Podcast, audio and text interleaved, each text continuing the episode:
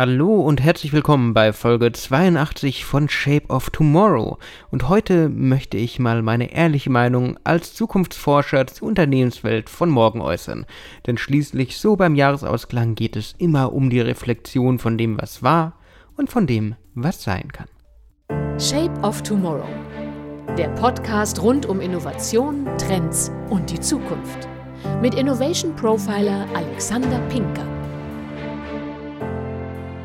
Seit Jahren sprechen Unternehmen eigentlich schon vom digitalen Umbruch, von der Disruption und der digitalen Transformation. In diesen Diskussionen schwingen immer Unsicherheit und Angst vor der Zukunft mit.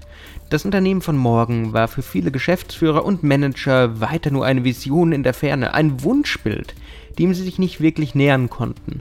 Während es einige Firmen geschafft haben, agil, innovativ, kreativ zu sein und und immer mehr zu skalieren und vorne mitzuspielen, geht es anderen Firmen doch etwas anders. Da herrscht diese scheinbar unüberwindbare Angst, dieser scheinbar unüberwindbare Abgrund des digitalen Wandels und dieser droht sie zu überrollen. Aber was gilt es nun zu tun? Der deutsche Schriftsteller Erhard Schimmelfeder sagte einmal, kein Ausweg aus der Misere zu kennen bedeutet nicht, dass es keinen gibt. Es gilt, neue Wege zu finden, es gilt, neue Wege zu gehen und sich in der Zukunft zurechtzufinden, sich dieser offen zu stellen, nicht in der German Angst, über die wir auch schon mal in der Folge vorher gesprochen haben, zu versinken, sondern mutig voranzuschreiten. Denn der Wettbewerb schläft nicht. Daher, ob Geschäftsführer, CIO oder Projektmanager, die Zeit ist jetzt gekommen, in der man handeln muss, in der man das Unternehmen der Zukunft schaffen muss, in der man Disruptionen betrachten muss, in der man einfach schauen muss, was ist da, ob es Metaverse ist, ob es KI ist, ob es Blockchain allgemein ist. Irgendwas prägt die Arbeitswelt der Zukunft immer. Und meine ganz ehrliche Erfahrung als Zukunftsstratege, als Innovation Profiler, da ist Luft nach oben. Es ist einfach meine Aufgabe, die Zukunft zu gestalten, Trends aktiv zu suchen, zu analysieren und sie zu verstehen. Es ist meine Aufgabe, die Welt von morgen zu visualisieren und zu überlegen, was wohl passen könnte, welche Auswirkungen das auf unser privates und berufliches Leben haben könnte, was da auf uns zurollt. Da die letzten Jahre nicht unbedingt dafür bekannt waren, dass sie an Geschwindigkeit nachgelassen haben, trotz Pandemie und trotz aller Veränderungen, gilt es auch immer stärker am Puls der Zeit zu bleiben und sich mit Technologien und Megatrends vertraut zu machen. Auch veränderten Megatrends. Zum Beispiel bis vor Corona hat man immer davon gesprochen, dass wir die Urbanisierung erleben, dass die Städte geflutet werden, dass das immer mehr wird. Aber es hat sich verändert. Der ländliche Raum ist während der Pandemie attraktiver geworden. Anderes Thema zum Beispiel, die Welt wäre offener, aber gleichzeitig ist dadurch, dass wir teilweise im Lockdown waren, das Cocooning als Megatrend, also das sich in den eigenen vier Wänden am wohlsten fühlen, zu einem richtigen Trend geworden wieder. Und da spielen auch Homeoffice und Co. natürlich eine Rolle rein. Bei der Geschwindigkeit der exponentiellen Innovation ist keine Zeit mehr für Grundlagenarbeit. Man muss wirklich an den Puls der Zeit gehen, man muss wirklich dran arbeiten, wo zu arbeiten ist. Und das braucht auch ihr, liebe Hörer und Hörer. Ihr braucht eine Vision des gewünschten zukünftigen Unternehmens und eine Idee, wie ihr dorthin kommen könnt. Und wie ihr dorthin kommen möchtet vor allen Dingen. Das heißt, ihr müsst viel lesen, ihr müsst euch die Trends anschauen, die da sind und nicht einfach sagen, okay, wieder ein Metaverse-Artikel interessiert mich ja nicht. Mei, so könnte die Zukunft trotzdem aussehen es gilt auch einfach mal ein paar Keynotes, TED Talks, Podcasts zu hören. Allein, dass ihr diesen Podcast hört, übrigens ein toller Schritt ohne Eigenlob in die richtige Richtung.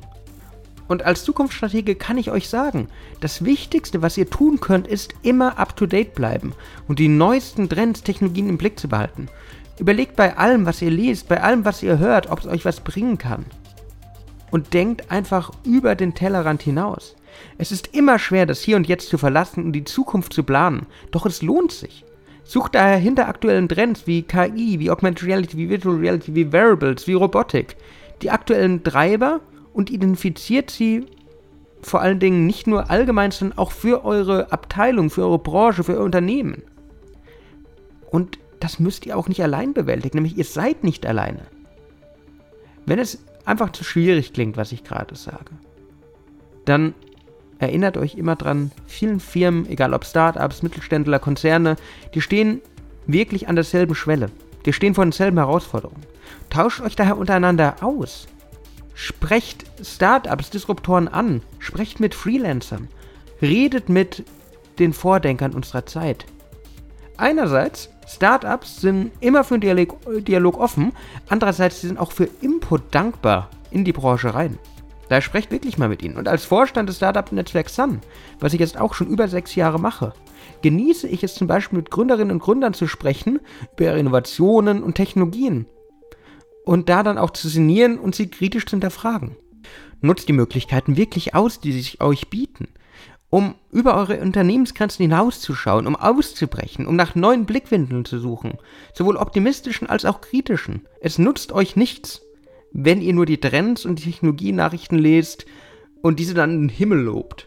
Oder die Gesprächspartner sucht, die felsenfest von ihrer Lösung überzeugt sind, ohne zu hinterfragen. Ihr braucht kein optimistisches oder pessimistisches Bild der Zukunft, sondern ihr braucht eine realistische Betrachtungsweise. Es braucht diese neue Denkweise.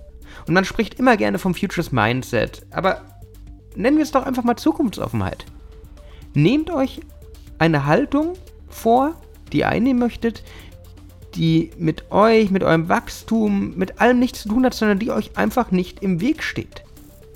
Dabei gibt es keine festen Regeln, wie ihr zu denken habt, auch wenn das ganz gerne immer mal anders klingt. Um erfolgreich zu sein, müsst ihr einfach euren Weg definieren.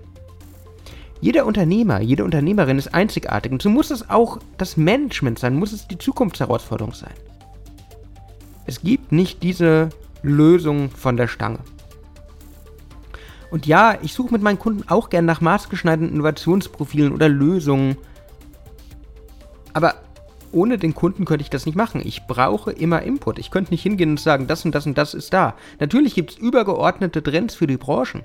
Aber was zu einem Unternehmen passt, das ist einzigartig. Es braucht die langfristige Betrachtung. Es braucht die Betrachtung aus verschiedenen Blickwinkeln. Vielleicht hat das was mit meinem journalistischen Hintergrund zu tun. Vielleicht ist es auch einfach so, dass ihr einen Mentor benötigt, der euch hilft, die Trends zu definieren und den Kontext zu klären.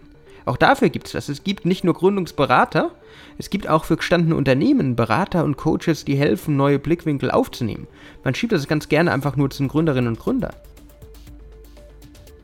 Und ein Tipp, um auf Antworten zu kommen, beobachtet wirklich euer Umfeld, stellt Fragen, möglichst viele davon. Habt den Mut, euch mit neuen Themen zu beschäftigen, aber auch aktiv mit euren Mitarbeitenden zu sprechen.